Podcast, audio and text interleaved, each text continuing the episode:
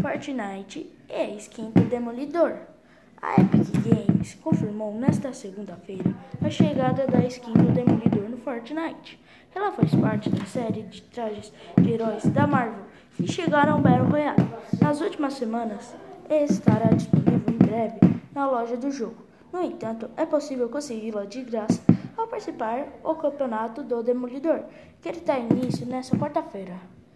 Ela faz parte da premiação do torneio, o primeiro de uma série de quatro competições de Fortnite chamado Super Série Nocaute da Marvel, disputando no modo de jogo Nocaute da Marvel.